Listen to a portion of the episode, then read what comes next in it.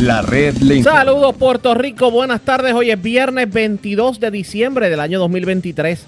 Damos inicio al resumen de noticias de mayor credibilidad en el país. Es la red Le Informa. Somos el noticiero estelar de la red informativa de Puerto Rico. Soy José Raúl Arriaga. A esta hora de la tarde pasamos revistas sobre lo más importante acontecido y lo hacemos a través de las emisoras que forman parte de la red que son Cumbre, Éxitos 1530, el 1480X61, Radio Grito y Red 93,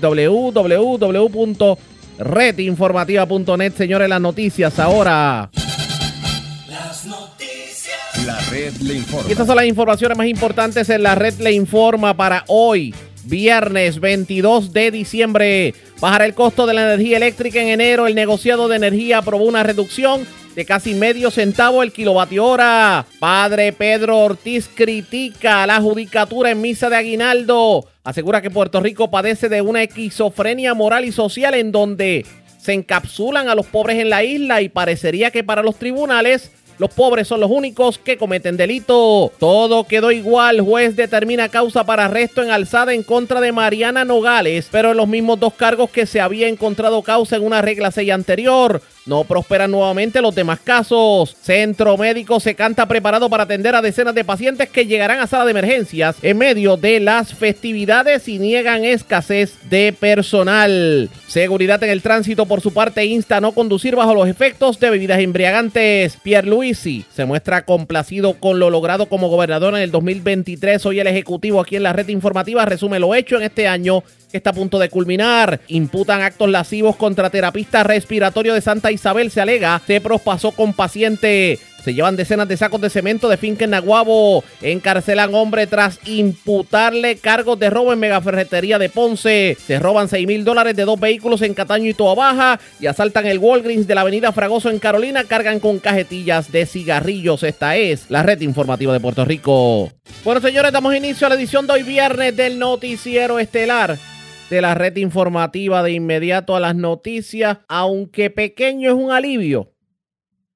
Cualquier alivio, pues, es bien aceptado por la ciudadanía y hablamos del precio de, de la energía eléctrica y resulta que según se informó, el negociado de energía, luego de aprobar los factores de ajuste trimestrales para la compra de combustible y compra de energía que van a aplicar a la tarifa energética a partir del primero de enero, pues llegó a la conclusión de que se va a reducir en casi medio centavo el kilovatio hora, el costo del kilovatio hora a partir de enero. Estaríamos hablando que pagaríamos 22.5 centavos por kilovatio hora comenzando el primero de enero del 2024 en comparación con los 23.4 centavos por kilovatio hora que estamos pagando actualmente.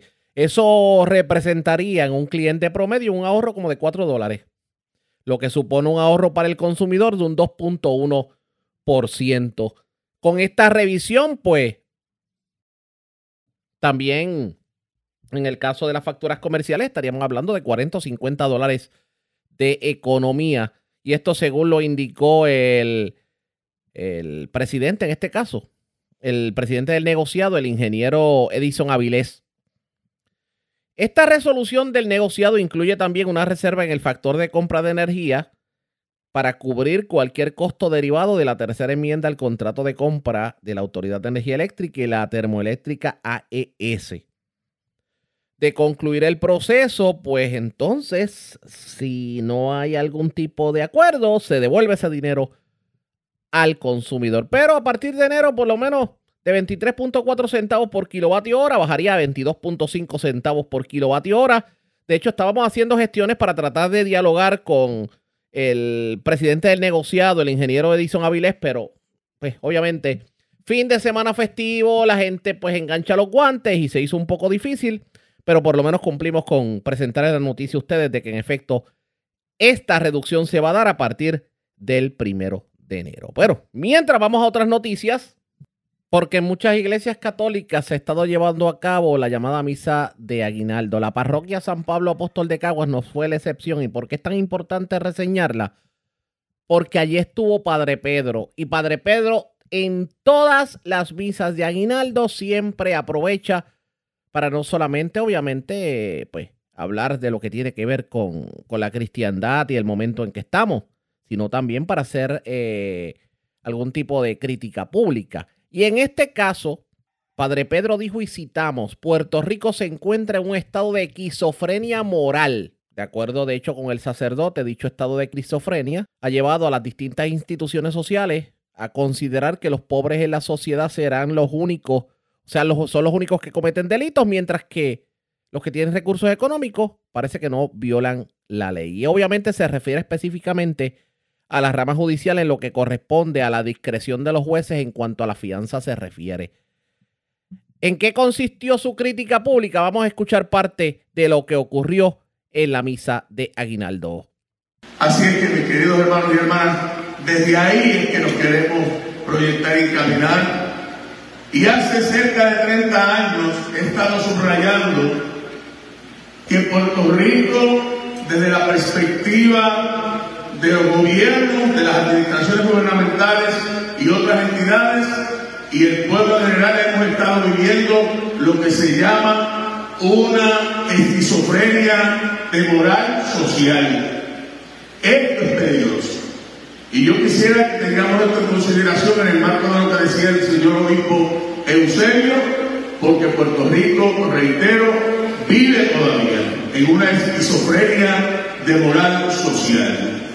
¿Cómo podremos salir de ahí? Superando aquellos detalles donde se encapsula a los pobres de esta tierra. Si usted se da cuenta todas las matanzas, los feminicidios y otras tantas situaciones que se viven en el país, de robo, de corrupción, etcétera, están enmarcadas en un elemento que es muy triste. Usted se da cuenta que todo lo que sucede aquí de violencia lo hacen los pobres.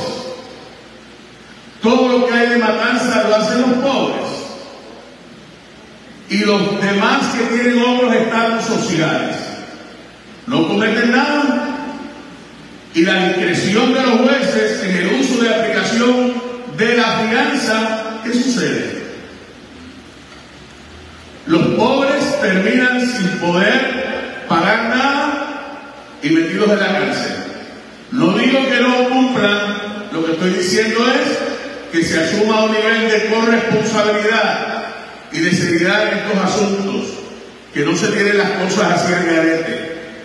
Y eso es un maltrato a la situación de los pobres en esta parroquia, que es uno de los temas de hoy.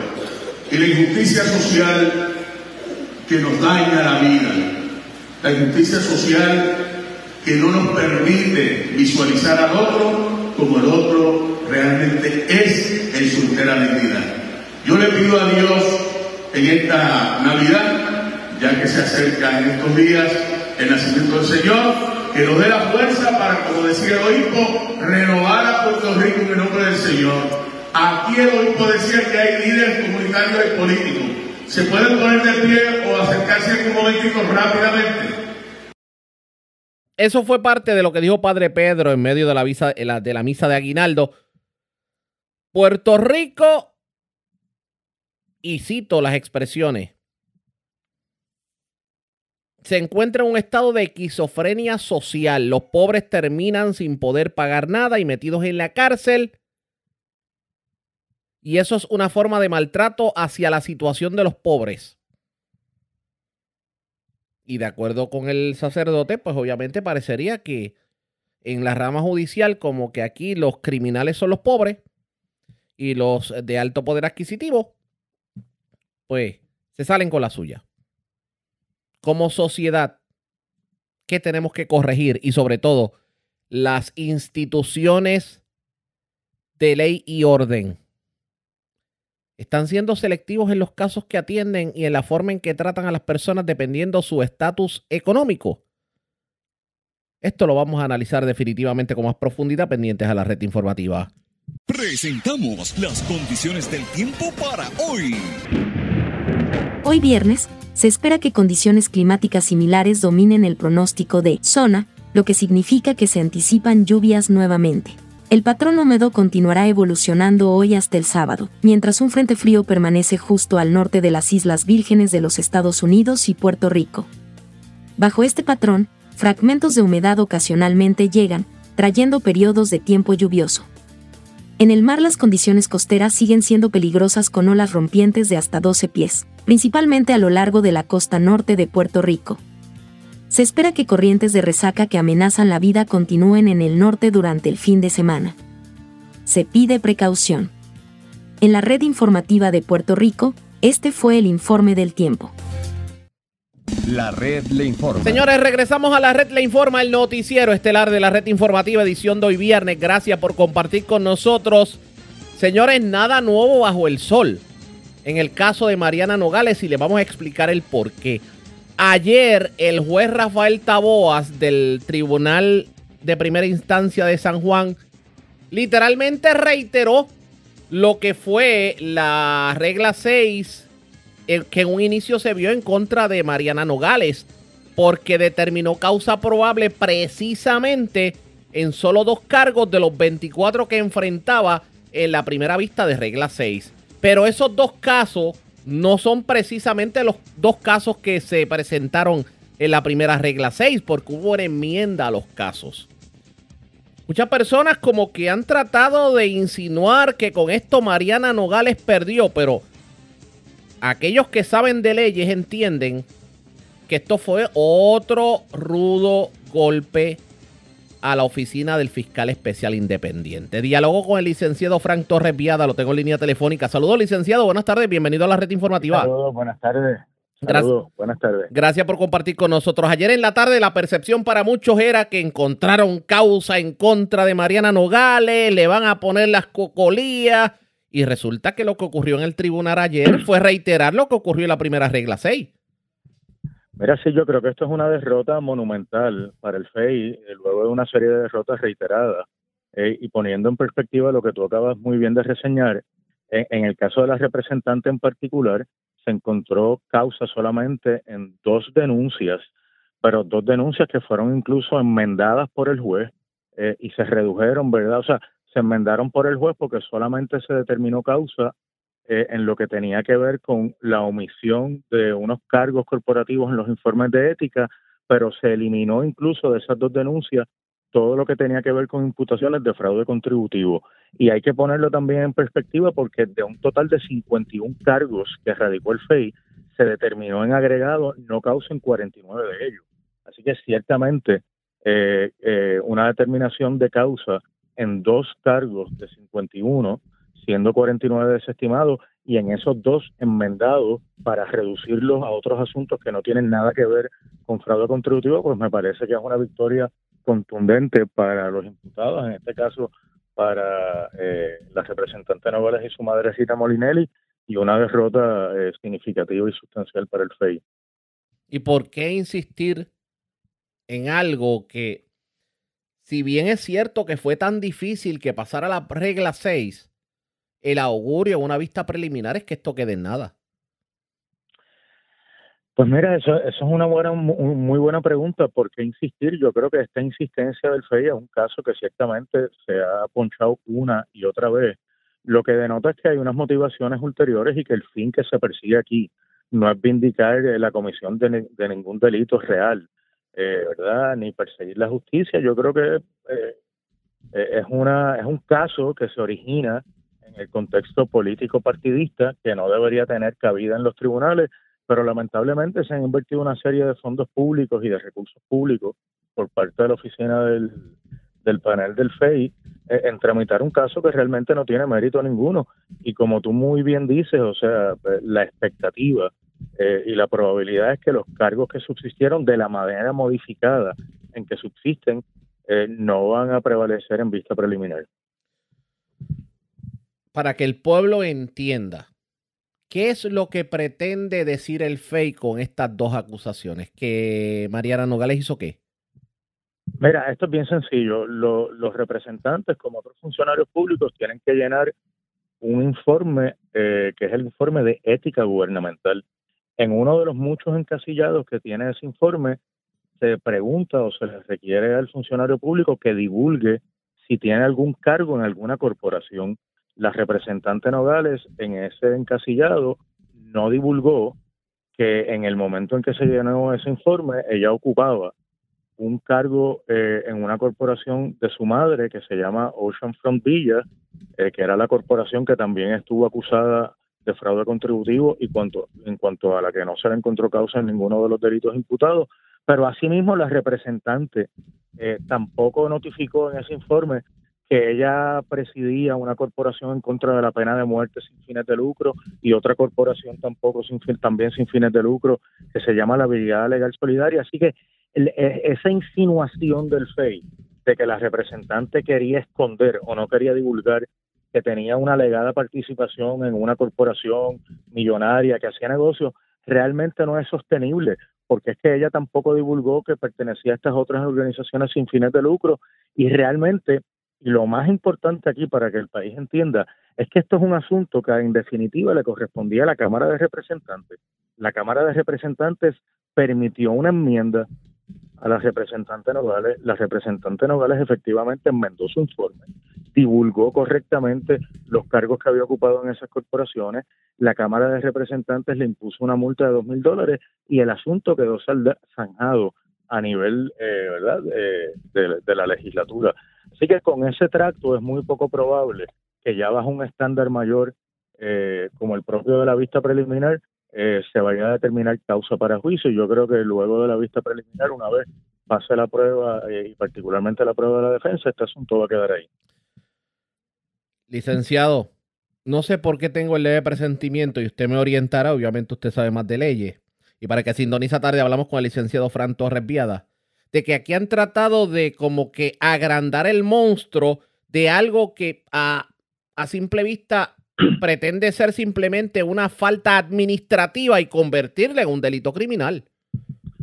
Mira, eh, eh, ciertamente eh, tu, tu, tu, señalamiento me parece a mí que es perfectamente correcto. Mira, en cuanto a los informes de ética gubernamental, todos los funcionarios públicos que han tenido que llenar esos informes saben que es habitual, que es uso y costumbre, porque así la ley lo permite, que esos informes se puedan enmendar porque son unos informes tan complejos y tan detallados que en ocasiones, con frecuencia, pues se omiten cosas, pero no pasa nada porque uno lo enmienda y entonces pone el informe, ¿verdad?, de la manera correcta en que tiene que estar. Eso por un lado, pero yo creo que eh, eso que tú señalas se ilustra de, de una manera mucho más clara en lo que tenía que ver con estas alegaciones de fraude contributivo. Mira, aquí los fiscales empezaron hablando de un fraude multimillonario y cuando tuvieron la oportunidad y la responsabilidad de ir al tribunal aprobar su caso, pues lo que lo único que pudieron presentar eran unos cheques de 643 pesos para comprar sellos de rentas internas, unas discrepancias en una planilla corporativa de 2 dólares.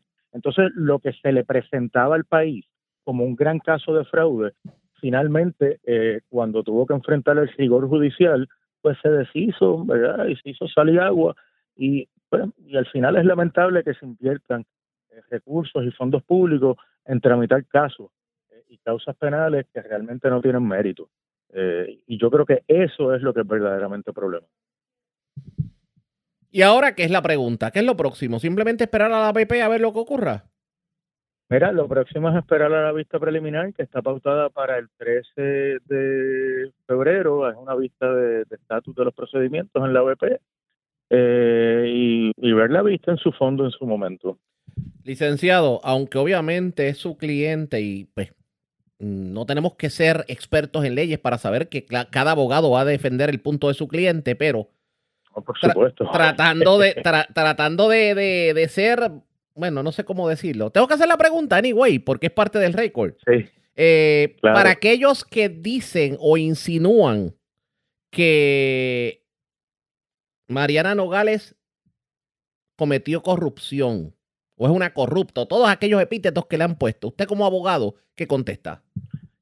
Mira, yo como abogado, pero te puedo decir más como ciudadano, porque más allá de abogado yo soy un ciudadano, Y soy un elector y voto y paso juicio sobre los políticos, juicio crítico eh, del país. Mira, yo creo que eh, la representante Nogales eh, tiene un récord transparente y nada de lo que se le ha imputado en este caso puede ser tomado eh, como una como algo que signifique que que, ha incurrido en corrupción o que es corrupta. Yo creo que es todo lo contrario. Yo creo que la, representante Nogales justamente ha sido objeto de un caso como este eh, por las posturas que ha tomado. Es un caso que se origina por adversarios políticos Y la prueba más clara y más contundente es que, mira, de todo lo que se le imputó, cuando a ti te imputan 51 denuncias, a ti, a tu mamá, a una corporación de tu mamá, evidentemente hay un intento de, causar daño, de mancillar una reputación. Entonces van al tribunal y se le caen reiteradamente por un juez que vio, una jueza que vio primero una vista, un juez que vio una segunda vista, 49 de los 51 cargos, y lo único que subsiste es un, una, un- un- unos cargos por un informe que fue enmendado y que fue aceptado por la propia Cámara, pues realmente yo creo que las cosas eh, hablan por sí mismas y aquí no hay un ápice de corrupción, no, no hubo ni una cintila de evidencia para dos jueces que vieron la prueba de que aquí había un ápice de corrupción y mucho menos de delito. Eh, así que yo creo que la, la representante Nogales sale perfectamente vindicada, con su cabeza en alto, con su nombre y su reputación limpia, eh, y, y justamente pues para eso en parte están los tribunales de justicia, ¿verdad? Para Licenciado, los derechos Licenciado, de las partes. hay otra cosa que también preocupa en todo esto, y es que, mm, digo, usted me corregirá, pero la percepción de muchos puertorriqueños es que inclusive el FEI persiguió a los abogados de Mariana Nogales, entre ellos usted. Bueno, mira, aquí los abogados en un momento dado en el, en el manejo del caso que hacer unas denuncias públicas, que usted muy bien las conoce y las conoce el país. No tan solo intentó amedrentar y perseguir a, a, los- a los abogados, no, a las representantes con la erradicación de unos cargos que realmente son frívolos, pero en el curso del caso eh, detuvieron la vista, solicitaron hablar con el juez porque refirieron al Departamento de Justicia al, al testigo principal de la defensa, que es el perito Ángel Marzán, porque según la posición de los fiscales había declarado eh, sobre una posible comisión de delito. Eh, y, eso cabe la pena señalar que fue referido efectivamente al Departamento de Justicia. El secretario de Justicia ordenó una investigación y exoneró públicamente eh, al perito. O sea que ciertamente ha habido un manejo eh, irregular, ha habido un manejo, ¿verdad? Impropio eh, de lo que uno esperaría eh, que sea la conducta de- del Ministerio Público en, en el manejo de una causa como esta. Eh, y, pues, nos reiteramos, yo creo que es un, un indicio de una institución que está mancillada, de una institución que está herida y que debemos repensar, ¿verdad?, cuál es su función actual eh, en el sistema de justicia en Puerto Rico. Las cosas que pasan en este país, y a eso la pregunta obligatoria es la siguiente. ¿Qué, qué nota le da el FEI? ¿Usted entiende que el FEI debe permanecer como oficina o debe, eh, o debe materializarse aquello Mira, de que eliminemos el FEI?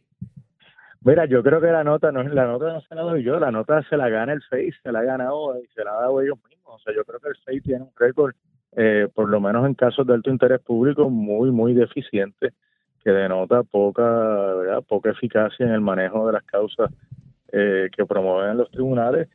Y, mira, yo ciertamente creo que el FEI eh, tiene que ser repensado, eh, tiene que ser repensado desde, desde la necesidad de tener una oficina como esta o repensado eh, verdad de manera crítica en, en la manera en que ejerce sus funciones y, y ciertamente ya sea eliminando esa oficina creando otra cosa o, o reformulando reformando eh, significativamente y a profundidad el funcionamiento actual de la oficina eh, pero ciertamente lo que existe no puede no puede continuar de la manera en que, en que existe. Vamos a ver qué terminó corriendo. Licenciado, feliz Navidad y gracias por haber compartido con nosotros.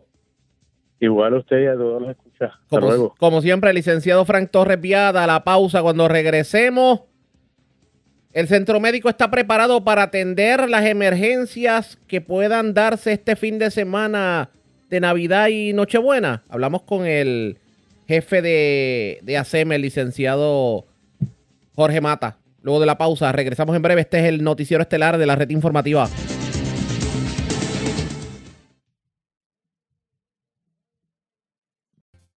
La red le informa. Señores, regresamos a la red Le Informa, el noticiero estelar de la red informativa, edición de hoy viernes. Gracias por compartir con nosotros.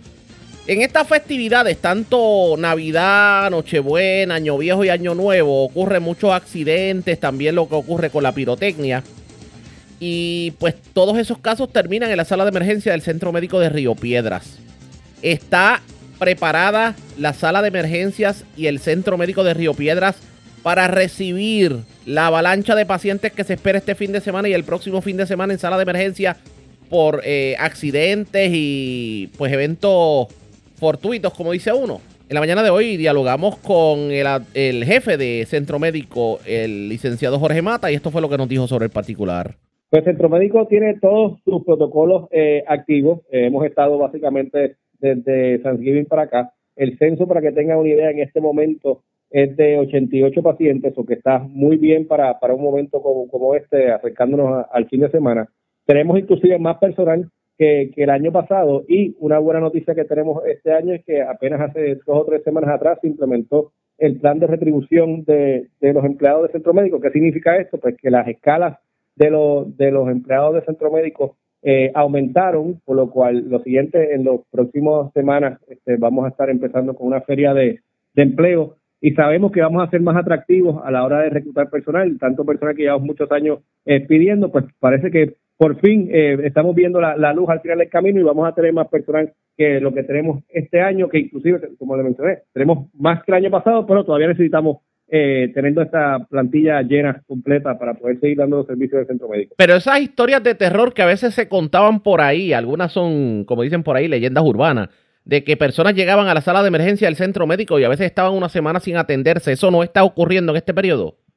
No, no, no. Una, una semana sin atenderse es, es algo que, que no, no, yo nunca he escuchado que haya ocurrido. Este sí puede pasar que esté en un tiempo prolongado sin, sin atenderse. Eso va a depender también de la situación de la sala de emergencia en ese momento. Le puedo dar un, un ejemplo. Eh, si llegan cuatro o cinco este, accidentes de tránsito o, o, baleados a la misma vez, pues obviamente a ese personal se le da una prioridad versus personas que este, tengan una condición menos severa. Y pues ahí podría ocurrir que las personas que tengan una condición menos severa, pues eh, tarden, eh, eh esperen un poquito más. Pero algo de que estén una semana sin ser atendido, no, eso no, no, no debería ocurrir. Este, eh, yo no he escuchado de un caso de una semana sin ser atendido. Podría eh, ocurrir que en algún momento esté esperando un tiempo prolongado eh, luego de la admisión de del alta por, por ser movido a una cama. Este, inclusive eh, una de, la, de, de, de, los avances que hemos tenido este año ha sido en el hospital universitario que se han podido abrir 21 camas en comparación con, con el año eh, pasado. Para que tengan una idea lo, lo importante que, que ha sido esto, no teníamos esta cantidad de camas que tenemos ahora eh, hasta antes de, desde antes de María. O sea que, que por fin estamos viendo eh, ya un poco la normalización. La idea es abrir 30 camas más en el hospital universitario con la idea de que todos esos pacientes que, que históricamente se quedaban en la, en la sala de emergencia luego de ser admitidos pues puedan llegar a sus camas lo más rápido posible. No hay hacinamiento en sala de emergencia, eso no existe en estos momentos.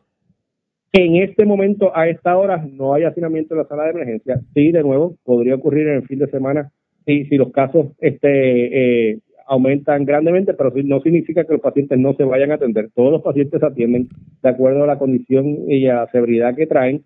Este, algunos pues eh, podrían esperar eh, un poco más que otros, porque obviamente se le da prioridad a los pacientes que, que llegan más complicados, pero todos los pacientes se van a atender. Eh, tenemos un, eh, el personal este, para eso, el personal está eh, pues entusiasmado. Obviamente sabemos que han pasado unos años, están un poco cansados, pero el personal del centro médico siempre da la, la milla extra y, y la batalla. Y, inclusive, de nuevo, con las buenas noticias de que vamos a poder reforzar por fin aún más ese personal en los próximos meses con estos nuevos salarios que comenzaron apenas el primero de, de diciembre que hay esperanza de que, de que por lo menos ese reclutamiento ya para inicio del 2024 se pueda dar. Va, vamos a abrir, eh, ahora estamos en el proceso de todos los puestos que teníamos disponibles, pues cambiarlos a, esa, a esos nuevos salarios. Vamos a empezar con alrededor de 80, 85 puestos de cuidado directo a pacientes eh, con ese reclutamiento y estamos bien esperanzados. La esperanza es que de aquí a, a, a par de meses hablemos de nuevo y podamos decirle, pues mira, pudimos reclutar tanta cantidad de pacientes y no tan solo reclutar, porque, digo, de empleados, no tan solo reclutar, porque reclutar es bien importante, es poder retener al personal que tenemos eh, ahora mismo eh, dentro de la, de la plantilla. Hemos visto una merma también en cuanto a, a, ese éxodo de personas, pero todavía tenemos que hacer más y entendemos que con estas herramientas que tenemos ahora vamos a ser más efectivos. Pa para que la gente entienda un poquito, ¿qué tipo de emergencia, o sea, qué tipo de casos son los que tradicionalmente llegan a la sala de emergencia centro médico en el, en el festivo de Nochebuena y Navidad y en el festivo de despedida de año? Bueno, pueden llegar casos, mayormente son accidentes de tránsito, eh, accidentes, este, pues, desgraciadamente, de, de, de balas, este, pero son mayor, pues gente que se caiga de, de los techos de las casas por estar eh, poniendo adornos. Eh, llegan accidentes, desgraciadamente, pues de personas en estado de, de embriaguez. Por eso el llamado nuestro eh, siempre ha sido a que sí podemos eh, celebrar, porque en familia eso está excelente, pero todo con moderación, porque pues no queremos empañarle la, Navidad a, a, nadie. Imagínense estar en una fiesta en su casa y, que alguien tenga un accidente, pues básicamente le empañó la fiesta a todo el mundo en la familia. So que el llamado es así disfrutar, pero hacerlo con moderación. Se puede disfrutar con moderación, eh, y pero tienen que saber que en Centro Médico estamos listos, estamos disponibles para atender todo ese paciente. Eh, sabemos que va a haber un incremento de pacientes en, en, en, los próximos días, pero vamos a estar atendiéndolos todos de acuerdo a la, a la condición y la seguridad de, de esos pacientes que vayan llegando. ¿Cómo ha sido el 2023 y con esto cierro para el Centro Médico de Río Piedras? ¿Cuál es su análisis? Pues mira, el 2023 ha sido un, un año de, de muchos inicios de proyectos eh, importantes para el centro médico. Eh, para que tengan una idea, eh, eh vamos, eh, en el día de ayer anunciamos que, que, por fin, después de mucho tiempo, vamos a comenzar con la construcción del Hospital Nuevo de Trauma, debería empezar en, en el próximo año nuevo. Este, ya en las próximas semanas se va a estar remodelando la plazoleta de centro médico, que, no es, y me tomo dos segundos para explicarle, no es una plazoleta regular, o sea, sí, obviamente es un sitio donde queremos que la gente pueda salir a, caminar y a tomar aire fresco. Todos sabemos que las personas que van a los hospitales pues necesitan e, ese espacio y también lo, los empleados. Pero también es un área donde en, en casos de emergencia pues se utiliza para la respuesta y lo hemos visto en el pasado donde se ponen las carpas y todas esas cosas, pues va a estar mucho mejor preparado para eso. Eh, comenzamos proyectos también como el área de suministros estériles, eh, como el área de patología que no se remodelan hace 60 años. Este, y también en el 2023 vimos proyectos ya culminados, vimos proyectos como el área de espera de, la, de, los pacientes, el área nueva de triage de, centro médico. Si usted va al área de ASEM, de esa área de emergencia ahora mismo, va a encontrar un área de espera nueva de, paquete con sobre eh, 60 este, butacas eh, cómodas, un área de triage nuevo donde se pueda atender el paciente eh, más rápido. Eso lo vimos ahora en el mes de octubre, noviembre. O sea que es mucha, mucha reconstrucción y ahora pues terminamos el año con la, con la nueva, con la buena noticia de que vamos a tener unas buenas, unas mejores escalas salariales para poder ser más atractivo y poder atraer, atraer más personas al centro médico que tanto necesita. Expresiones de Jorge Mata, el administrador del Centro Médico de Río Piedras. Vamos a ver qué va a ocurrir este fin de semana de Nochebuena y Navidad. Esperemos que no haya mucho accidente de tránsito ni mucha tragedia que lamentar y que la sala de emergencias pueda mantenerse operando de una manera satisfactoria y que no veamos esta única, este único hacinamiento, esta única avalancha de casos sin atender en camillas en el centro médico, allá en la sala de emergencia. Así que ustedes pendientes a la red informativa, que definitivamente le vamos a estar dando seguimiento a todo lo que ocurra. Y hablando precisamente de lo que pueda o no pueda ocurrir este fin de semana en, y en el marco de la celebración de las festividades, el secretario del Departamento de Seguridad Pública, Alexis Torres, hizo un llamado a los conductores para que obedezcan las leyes de tránsito y sobre todo que pasen la llave. Y recomendó a los ciudadanos que tengan disponible un conductor designado. Escuchemos declaraciones en entrevista con Ana Celia Hernández. Esto fue lo que dijo el secretario de Seguridad Pública, Alexis Torres. Le pregunto a este secretario, eh, estamos en tiempo de Navidad, tiempo de la gente salir, disfrutar, compartir, pero también está, ¿verdad?, entre medio la bebida alcohólica. ¿Cuál es el mensaje que usted tiene esos efectos? Pues el mensaje para el pueblo eh, básicamente es, estamos en un periodo navideño, un periodo de compartir con la familia, de disfrutar un espacio eh, libre. Y de esa misma manera como eh, hacemos el llamado para que obedezcan la ley de tránsito y mayormente que no ingieran bebidas alcohólicas, que eh, realmente al final del día esa acción va a tener consecuencias. O sea, que el que vaya a, a ingerir bebida, se dice que debe tener un conductor designado. Definitivamente un conductor designado, más allá de eso, que, que llamen un Uber. Eh, un servicio que obviamente le evite tener una tragedia en las, en las autopistas, en las calles de Puerto Rico eh, y al final del día que terminen siendo arrestados por los compañeros negociados de la Policía de Puerto Rico. Esas fueron las declaraciones de, del jefe de seguridad pública, Alexis Torres. De hecho, En la segunda hora de programación vamos a estar hablando con el director ejecutivo de la Comisión para la Seguridad en el Tránsito, Luis Rodríguez Díaz, precisamente sobre este tema. Así que ustedes pendientes a la red informativa. La red le informa. Mientras vamos a la pausa y cuando regresemos vamos a las noticias del ámbito policíaco más importantes acontecidas, entre las que tenemos que destacar. En Corozal ocurrieron dos asuntos. Una persona resultó herida de bala, un hecho ocurrido en un sector de Corozal, específicamente eh, frente al residencial Enrique Landrón también. Se erradicaron cargos criminales contra un joven que se comió la luz roja del desvío viejo de Corozal. La policía lo persiguió, se le fue a la huida, chocó con un muro, se fue a un monte. Lo arrestaron, pero el vehículo era hurtado y tenía un arma de fuego en su poder. También, señores, le erradicaron cargos criminales a un terapista respiratorio. Aparentemente trató de prospasarse con su paciente. Esto ocurrió en Juana Díaz. Es lo próximo. La pausa. Regresamos.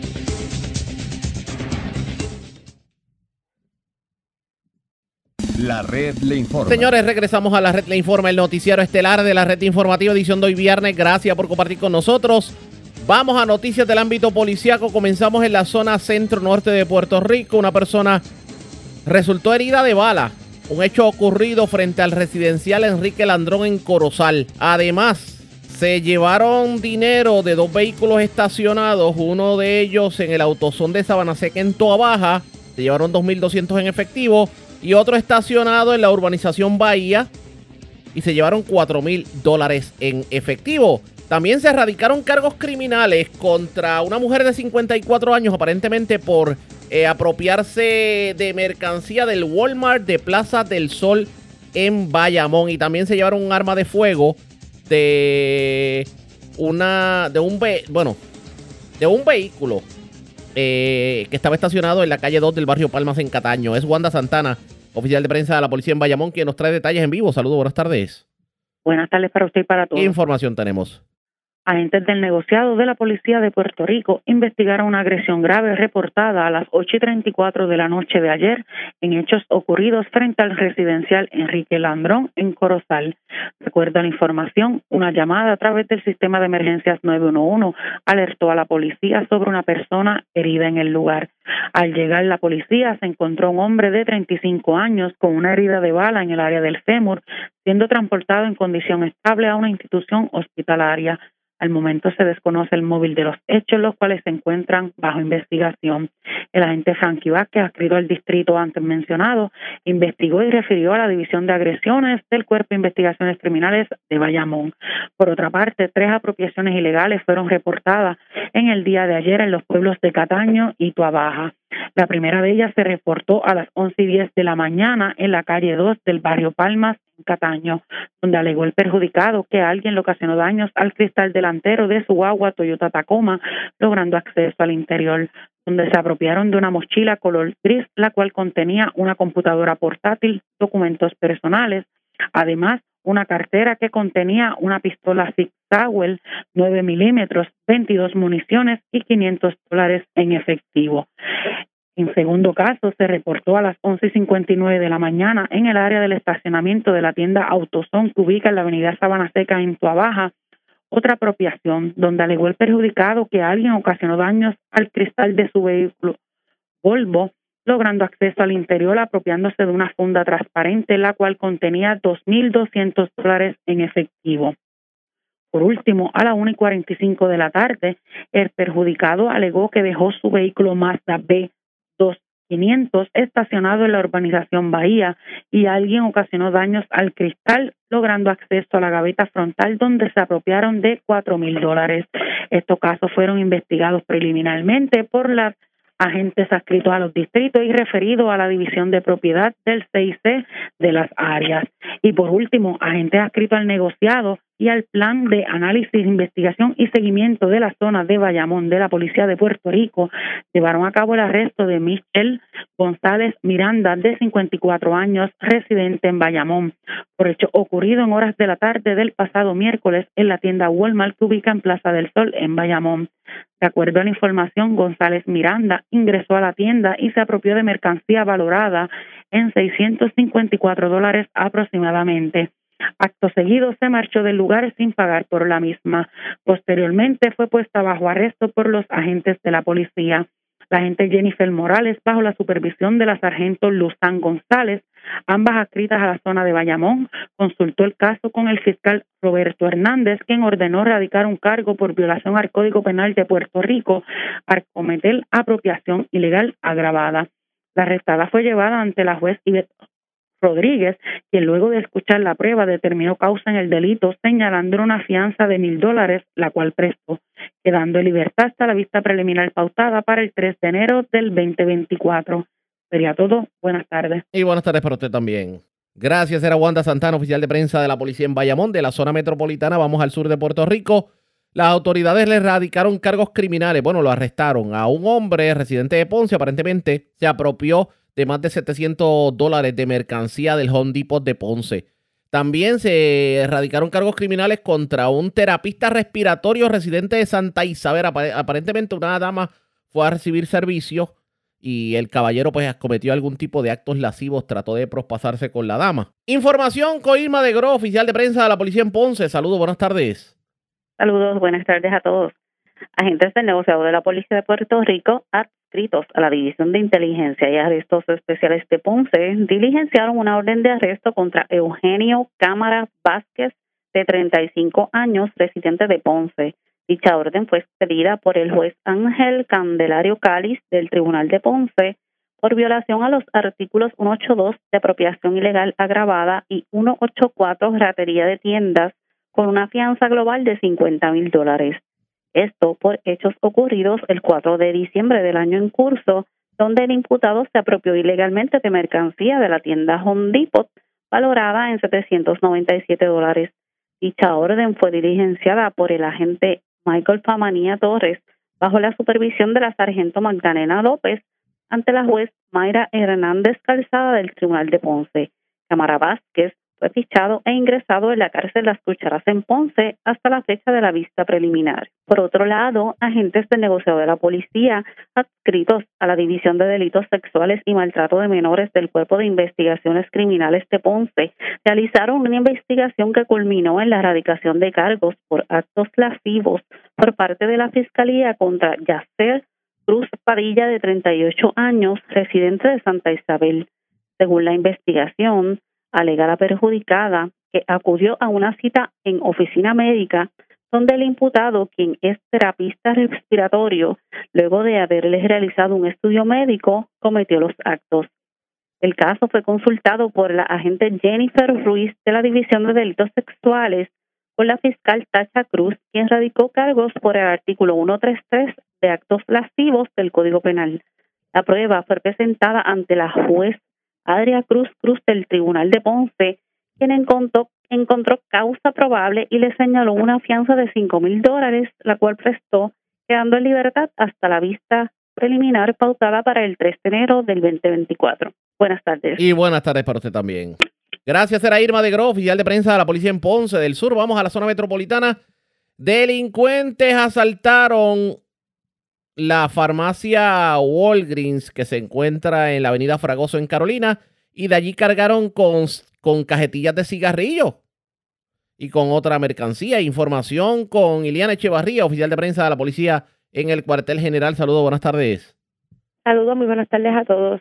La información que tenemos es que agentes del negocio de la Policía de Puerto Rico, adscritos al precinto de Carolina Norte y Sur, investigaron preliminarmente a eso de las 4 y 49 de la madrugada de hoy un robo reportado en la farmacia Walgreens que ubica en la avenida Fragoso en Carolina. Según el informe preliminar, manifestó el querellante, quien es empleado del lugar, que dos individuos irrumpieron de forma temeraria en la farmacia y de manera amenazante informaron el asalto. Uno de ellos brincó el mostrador donde está ubicada la caja registradora y se apropió de 43 cajetillas de cigarrillo marca Newport 100 y 33 cajetillas de Newport regular. La propiedad hurtada no fue valorada por el querellante. Los individuos se marcharon de la farmacia hacia un rumbo desconocido y el perjudicado resultó ileso. El agente Aurelio Rodríguez investigó preliminarmente y refirió el caso a la División de Robos del Cuerpo de Investigaciones Criminales de Carolina, quienes continuarán con la pesquisa. Gracias por la información. Buenas tardes. Buenas tardes. Gracias, Eriliana Echevarría, oficial de prensa de la policía en el cuartel general de la zona metropolitana. Vamos a la zona este de Puerto Rico. Se llevaron 30 sacos de cemento, dos palas y una carretilla de construcción de una finca en el barrio de Aguao, en Naguabo. Información con Marcos Rivero, oficial de prensa de la Policía de Humacao. Saludos, buenas tardes. Sí, buenas tardes. Tenemos que agentes del negociador de la Policía de Puerto Rico, adscrito al distrito de Nahuatl, investigaron escalamiento reportado en el día de ayer en una finca ubicada en el barrio de Aguao del mencionado municipio. Según se informó, informó el creyente, alguien forzó el candado de portón de entrada y obtuvo acceso al lugar donde se apropió de 30 sacos de cemento, dos palas y una carretilla de construcción. La propiedad hurtada no fue valorada hasta el momento y este caso fue referido al Cuerpo de Investigaciones Criminales de Humacao para que continúen con la pesquisa. Gracias por la información. Buenas tardes. Buenas tardes y felicidades. igual a usted y a los suyos era Marcos Rivero, oficial de prensa de la policía. Gracias, era Marcos Rivero, oficial de prensa de la policía en Humacao. De la zona este, vamos a la zona norte de Puerto Rico. Las autoridades le echaron el guante a uno de los más buscados. De hecho, esta persona era de la organización Los Marcian en Manatí. Esta fue, esta organización había sido intervenida por las autoridades federales. Pues había un prófugo a nivel federal que de hecho se cortó el grillete y tenía una orden de arresto. Fue capturado en el residencial Zorrilla en Manatí. Información con Wanda Vázquez, directora de la oficina de prensa de la policía en Arecibo. Saludos, buenas tardes. Sí, gracias. Muy buenas tardes. Pues durante la madrugada de hoy, este, varias eh, personal de US Marshal, el ICE, eh, Strike Force y agentes adscritos a la División de Arrestos Especiales del Negociado de la Policía de Puerto Rico estuvieron en el residencial Enrique Zorrilla de Manatí, donde ah, lograron el arresto de Shaquille Emanuel Rivera de Jesús, de unos 28 años, a quien este pues poseía una orden de arresto en su contra a nivel federal. Eh, Rivera de Jesús, al momento de su este, arresto, se le ocupó una gran cantidad de sustancias controladas como 220 bolsas de crack, 105 cápsulas de crack, 174 gramos de crack, 5 bolsas de marihuana y 1.783 dólares en efectivo. Este, esta persona iba a ser llevado directamente al Tribunal Federal para las erradicaciones correspondientes de esta persona. Esa es la información que tenemos hasta el momento. Gracias por la información. Buenas tardes. Igual. Era Wanda Vázquez, oficial de prensa de la policía en Arecibo. Más noticias del ámbito policial con nuestra segunda hora de programación. Pero señores, esta hora de la tarde hacemos lo siguiente. La red le informa. Nos despedimos de Éxitos 1530, nos quedamos en Cumbre, en el 1480, en X61, en Radio Grito y en Red 93 para nuestra segunda hora de programación aquí en el Noticiero Estelar de la Red Informativa. La red le informa. Iniciamos nuestra segunda hora de programación. El resumen de noticias de mayor credibilidad en el país es la red le informa. Somos el noticiero estelar de la red informativa de Puerto Rico, edición de hoy viernes 22 de diciembre. Vamos a continuar pasando revista sobre lo más importante acontecido y lo hacemos a través de las emisoras que forman parte de la red, que son Cumbre, Éxitos 1530, el 1480, X61, Radio Grito y Red 93. www.redinformativa.net. Señores, las noticias ahora. La red le informa. Y estas son las informaciones más importantes en la red le informa para hoy, viernes 22 de diciembre. Bajará el costo de la energía eléctrica en enero. El negociado de energía aprobó una reducción de casi medio centavo el kilovatio hora. Padre Pedro Ortiz critica la judicatura en misa de aguinaldo. Asegura que Puerto Rico padece de una esquizofrenia moral y social en donde se encapsulan a los pobres en la isla y parecería que para los tribunales los pobres son los únicos que cometen delito. Todo quedó igual. Juez determina causa para arresto en alzada en contra de Mariana Nogales, pero en los mismos dos cargos que se había encontrado causa en una regla 6 anterior. No prosperan nuevamente los demás casos. Centro médico se canta preparado para atender a decenas de pacientes que llegarán a sala de emergencias en medio de las festividades y niegan escasez de personal. Seguridad en el tránsito por su parte insta a no conducir bajo los efectos de bebidas embriagantes. Pierre Luisi se muestra complacido con lo logrado como gobernador en el 2023. Hoy el ejecutivo aquí en la red informativa resume lo hecho en este año que está a punto de culminar. Imputan actos lascivos contra terapista respiratorio de Santa Isabel. Se alega, se pasó con paciente. Se llevan decenas de sacos de cemento de finca en Naguabo. Encarcelan hombre tras imputarle cargos de robo en megaferretería de Ponce. Se roban 6 mil dólares de dos vehículos en Cataño y Toa Baja. Y asaltan el Walgreens de la avenida Fragoso en Carolina. Cargan con cajetillas de cigarrillos. Esta es la red informativa de Puerto Rico. Bueno, señores, damos inicio a la segunda hora de programación en Noticiero Estelar de la red informativa de inmediato a las noticias. Como es de costumbre y lo hemos estado reportando en esta semana, el gobernador aprovecha estos últimos días del año para hacer un resumen de lo que ha sido su gesta en el año que culmina. Claro, siempre hay preguntas que quedan en el tintero y Metro tuvo la oportunidad de entrevistarlo. Eh, una de las periodistas del Calce, que es un, eh, un medio alterno que tiene el rotativo Metro, que es un poquito más picante, eh, es más para jóvenes.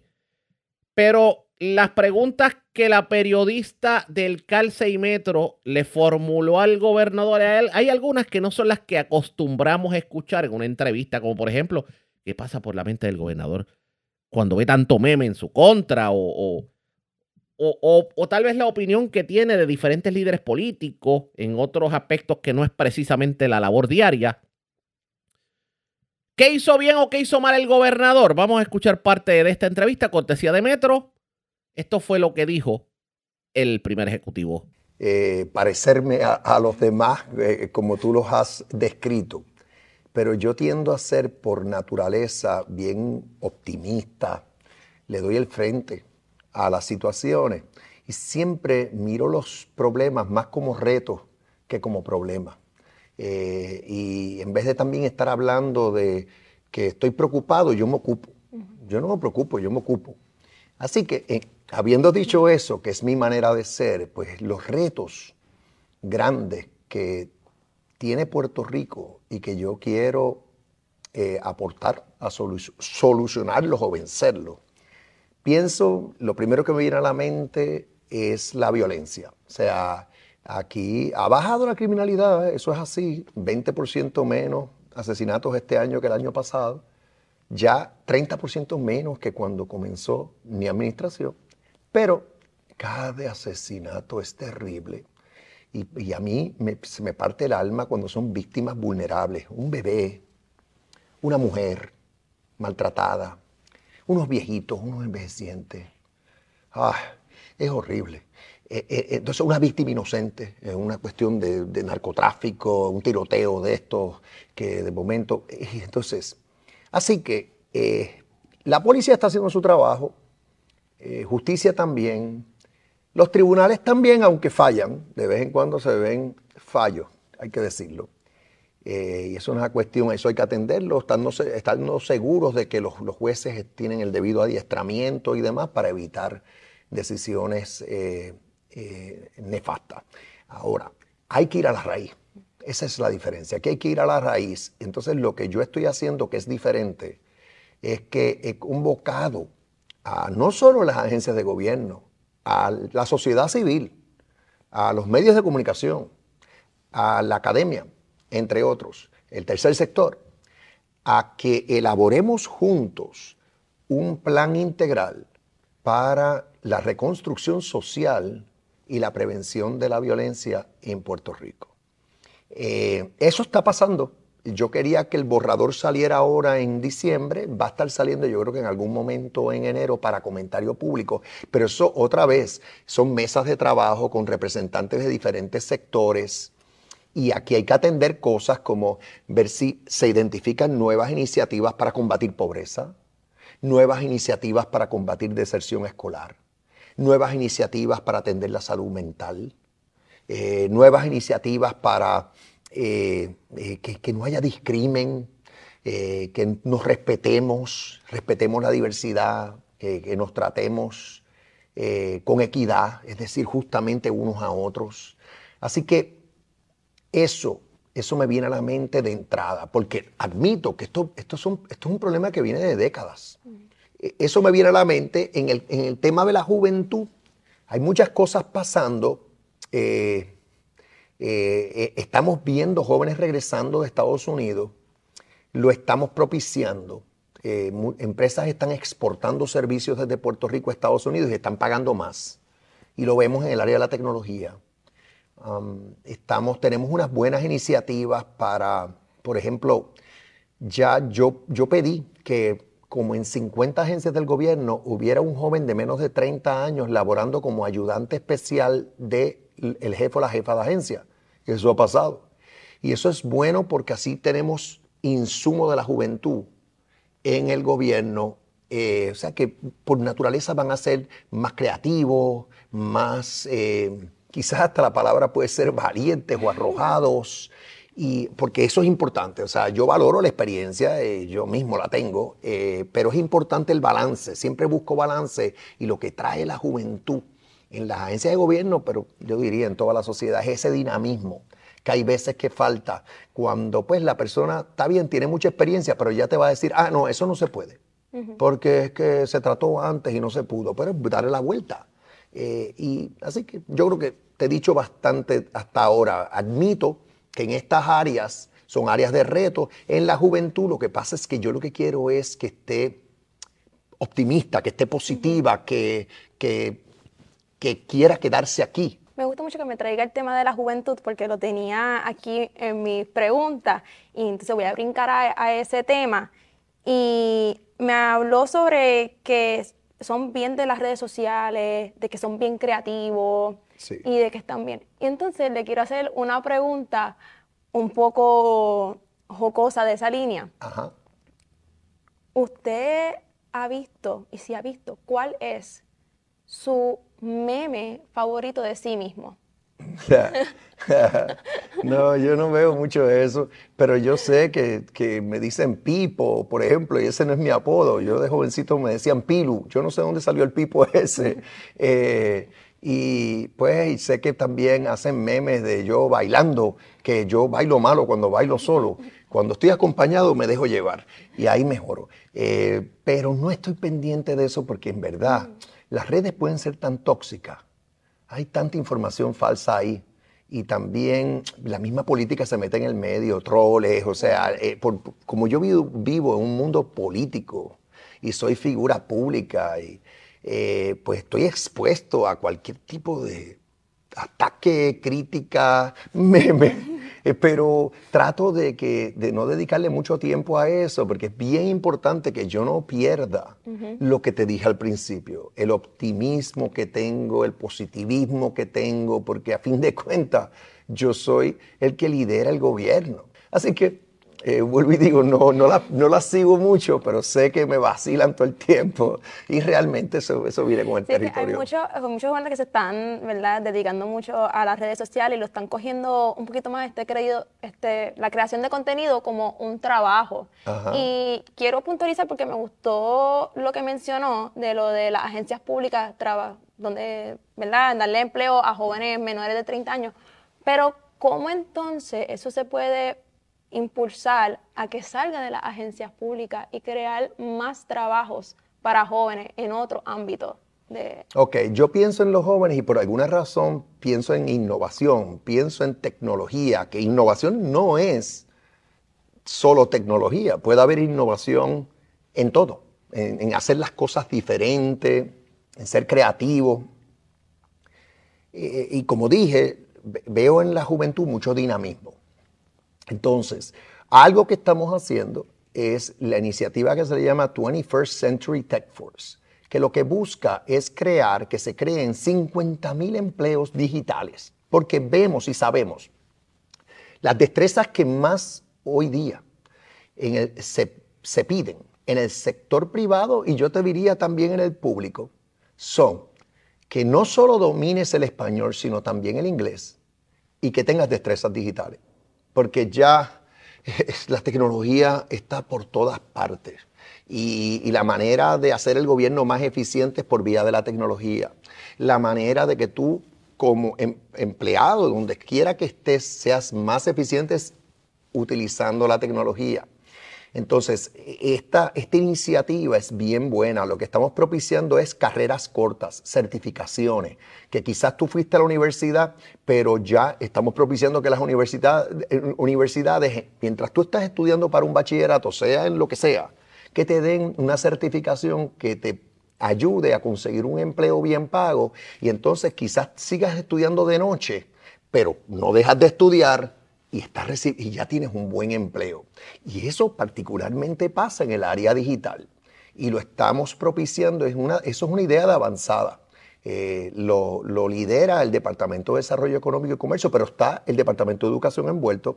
Algo que yo hice fue, porque me lo recomendaron y lo, lo hice, es emitir una orden ejecutiva que ahora requiere que para tú graduarte de una escuela pública en Puerto Rico, que es la, son las que yo pues superviso, eh, tienes que haber tomado un curso de ciencias de cómputo y tecnologías aplicadas y en algún momento en, la escuela superior. Y ya se han adiestrado más de 250, alrededor de 250 maestros para ofrecer esos cursos.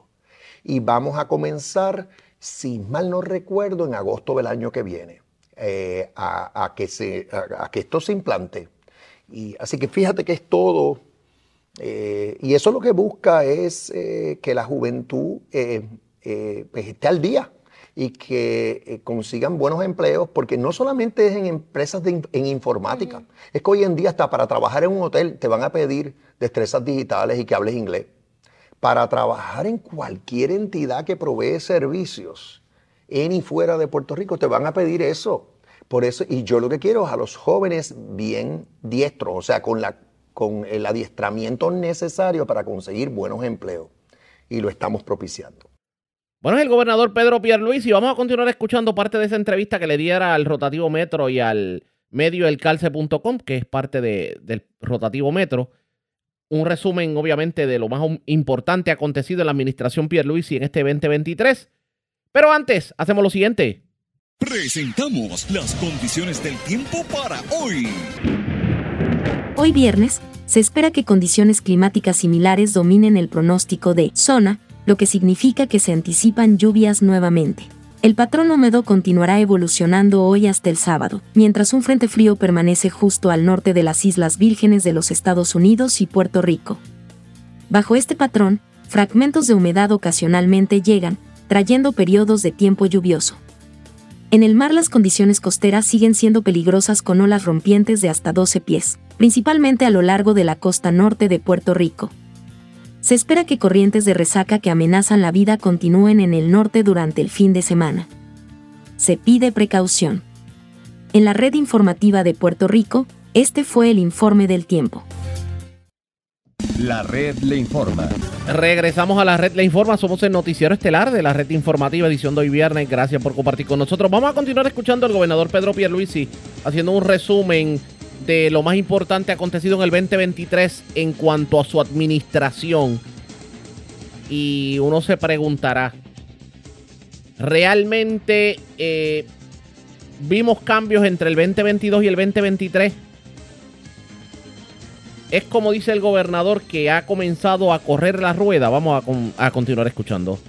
Qué bueno que me trajo el tema de la educación porque quisiera entrar en el tema de la Universidad de Puerto Rico. Sí. Un poco. mi alma mater, como muchos aquí también en Puerto Rico. Y antes de empezar con la pregunta un poquito más seria, más directa, quisiera saber si usted se colgó en alguna clase universitaria alguna vez. No. ¿Y no, nunca? No me colgué. No me colgué. La verdad tuve esa suerte. Eh, te voy a decir algo. Solamente una vez en mi vida saqué una D. Y fue una electiva cuando estaba en bachillerato que yo pensaba que iba a ser bien fácil y iba a sacar A. Y era la historia de la música del sur de Estados Unidos. Fue un desastre. Por, parece que como no me gustaba, no me gustó, pues no leí el material y fue horrible. Eh, eh, esa fue la peor nota que yo saqué en mi vida. Eh, por regla general, pues yo tenía buenas notas. Eh, esa me bajó mi índice académico, que yo tenía que mantenerlo bien porque yo quería estudiar Derecho. Eh, pero esa la recuerdo así. Pero colgarme en una, en una clase, no. Ahora te digo, hay, todavía hay veces que he tenido pesadillas. Con eso. Cuando yo estaba en escuela de Derecho en Washington eh, eh, que, me iba a colgar en el último examen y no iba a graduarme y esto y lo otro. No me colgué en ninguno, me gradué, pero todavía dice que me puedo levantar como, ay Dios mío, eh, que no he llegado, que, que no estudié suficiente. me recuerdo, sí, eso. Muchos estudiantes pasan por esos mismos sentimientos. Exacto. Y muchos estudiantes, especialmente del sistema universitario público del país, tienen que también balancear el hecho de estudiar y trabajar para poder costear su vida universitaria. Pero sin embargo, aunque ahora mismo el costo de matrícula está un poquito alzado comparado a años anteriores y el costo de vida también sigue subiendo por la, en la inflación, no hemos visto una mejora en los servicios eh, que da la universidad. ¿Cómo su administración puede ayudar? Mira, la, la- la universidad Darle ese hasta cierto punto es una entidad autónoma. O sea, lo que hace el gobernador o se supone que haga el gobernador es nombrar gente buena para la Junta de Síndicos, que es la que supervisa la administración de la universidad y nombra al presidente de la universidad luego de un proceso en la universidad de selección. Am, yo he sido muy respetuoso con la universidad, la he defendido ante la Junta, eh, he logrado que la Junta le asigne más fondos. eh, los recortes fueron enormes antes de yo llegar aquí. O sea, básicamente le cortaron más de 400 millones de dólares. O sea, bajó de como 900 millones de dólares que tenía por la fórmula que, está, que se establecida en ley a como 500 millones. Ahora pues yo he ido consiguiendo que se le aumente y pues ronda 560, 570 millones de diferentes fuentes. Pero la realidad es que la universidad tiene un problema administrativo en grande, que los mismos estudiantes lo han levantado. Hay muchas ineficiencias ahí en la universidad. Y se habla de que se ha politizado, pues yo diría más que politizado, es que tiene que ser más eficiente. Entonces yo soy el primero que no quiero que se cierren recintos, sino más bien que se actualicen los ofrecimientos académicos en los recintos favorezco que la parte administrativa sí se consolide. O sea, que por decir tres recintos compartan eh, la administración, finanzas, contratación, todo este apoyo que se da administrativo a la función académica, que lo compartan. Eh, y esto se está haciendo, eh, eso está en vías de suceder. También pienso que la universidad tiene que mejorar su mercadeo, es decir, eh, venderse mejor en Estados Unidos. Estudiantes que van a querer tener una experiencia bicultural en Puerto Rico, estudiando aquí. Por otro lado, también venderse mejor en Latinoamérica, porque pudieran querer venir acá. Un reto es la vivienda para los estudiantes. Ahora viene con fondos federales, ya mismo se va a terminar la rehabilitación de, creo que el término es RESI, es una, es un- un- una gran facilidad eh, de vivienda para estudiantes eh, cerca del recinto de Río Piedra. Eh, también en el pasado se propuso construir un complejo de vivienda estudiantil en Mayagüez. Por alguna razón, como que eso, eso no prosperó. Eran unas propuestas también ante el gobierno federal eso no ha prosperado. Eh, así que habiendo dicho lo que acabo de decir, que el, reto sería también dónde se hospedan, eh, pienso que la universidad debe mercadearse mejor para que en vez de estar, que yo no lo favorezco, eh, aumentando el costo de la matrícula, que ya se ha aumentado mucho, y basta ya de eso por buen tiempo, es que tengan más ingresos de matrícula por mayor número de estudiantes. Y entonces he visto una mejora. Hay más estudiantes ahora yendo a la universidad. Eh, quiero ver más que vengan de afuera, que es el punto que te traje. Eh, cada vez que veo paros en la universidad, eso no, son de mi agrado, por las razones que sean, porque afectan a los estudiantes, les los atrasan en sus estudios, ponen en peligro la acreditación de la universidad. Así que yo sé que hay una libertad de expresión, pero hay que buscar la manera de que se logre la, la expresión y la protesta y todo sin que se interrumpa eh, el semestre académico, porque cada vez que eso pasa eh, es terrible. Quiero repasar también el tema de la vivienda, que Ujú. mencionó ¿verdad? sobre la vivienda universitaria, pero también aparte después, cuando los jóvenes salimos de la universidad, hay también una crisis en cuestión de conseguir un hogar y una casa, especialmente pues por las personas que tienen la ley 60, que también vienen con la ley 22, que están comprando muchas casas y lo están convirtiendo en Airbnb. ¿Cómo entonces las personas jóvenes como yo podemos aspirar a ser propietarios si las casas cuestan de 200 mil en adelante? Sí, pues mira, primero hay mucha desinformación. Eh, esta cuestión de los alquileres a corto plazo, la inmensa mayoría de esas propiedades. Pero cuando digo inmensa, fácilmente más del 90% de esas propiedades, y puede ser hasta más alto, no son de personas que se mudaron a Puerto Rico y las adquirieron, no. Son de puertorriqueños y puertorriqueñas. Personas de clase media que tienen un segundo hogar. Puede ser un apartamento de playa, puede ser una, sí, una, una residencia cerca del área costera. También personas que tienen una finca y que la utilizan los fines de semana y demás. Y entonces, o, o la viven. Y entonces son esas personas las que ahora tienen un segundo ingreso. Decidir, algunos hasta alquilan cuartos de su casa, habitaciones de su propia residencia. Pero lo que hacen es que están buscando un segundo ingreso porque el turismo ha cambiado a nivel mundial. Ya esto de la economía del visitante, la economía compartida, es un fenómeno mundial. Entonces la gente no solamente viaja a quedarse en hoteles, les gusta quedarse en una propiedad alquilada. Y aquí en Puerto Rico eso ha crecido, como ha crecido en muchas partes del mundo, particularmente donde hay atracciones turísticas buenas. Así que eso es lo primero que te planteo. Mira, esta gente que viene de afuera realmente lo que te compran son viviendas bien caras.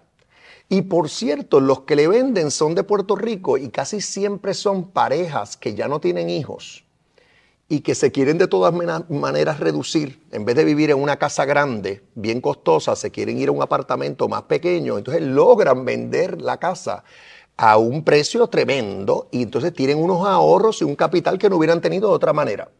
O sea que hay que entender esto. O sea, aquí eh, se ha tornado, pues ya es como un message, es como un messaging, es como un mensaje. Mira, desplazamientos, sáquenlos de aquí. Que yo he levantado la voz y he dicho, dejen eso. Porque en Estados Unidos, y nosotros somos parte de Estados Unidos, algunos quisieran que nos separemos, pero la realidad es que somos un territorio de Estados Unidos. En Estados Unidos hay libre movimiento y la gente se, se mueve de un estado a otro y los boricuas, la diáspora, se mueve a los estados. Y no queremos que allá digan, váyanse de aquí, ustedes no son de aquí. No, esa actitud hasta cierto punto es xenofóbica. No puede ser. Ah, bueno, que son acaudalados. Ah, esa es la crítica. Y yo lo que propuse recientemente es que el mismo beneficio que se les está dando a ellos se les dé a los locales, a los inversionistas locales para que no haya diferencia. Lamentablemente en la legislatura lo pararon, pero yo lo propuse dentro de mi propuesta de, de alivio contributivo. Así que una contestación larga, pero ahora abordo el tema que tú me trajiste al principio, que es sí. Aquí hay una situación de costo de vivienda, no lo quita nadie, no lo despinta nadie. Los costos de construcción, de materiales de construcción aumentaron mucho en años recientes por problemas de la cadena de distribución de materiales, la pandemia, como impactó China, entre otros destinos. Así que hubo un gran aumento en los costos de construcción.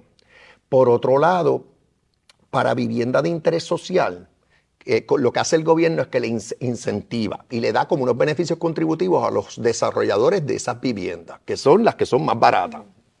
¿Y qué pasó? Que, hasta los otros días no se aumentó el tope para esa vivienda y los desarrolladores dejaron de construirla porque no podían, no les daba.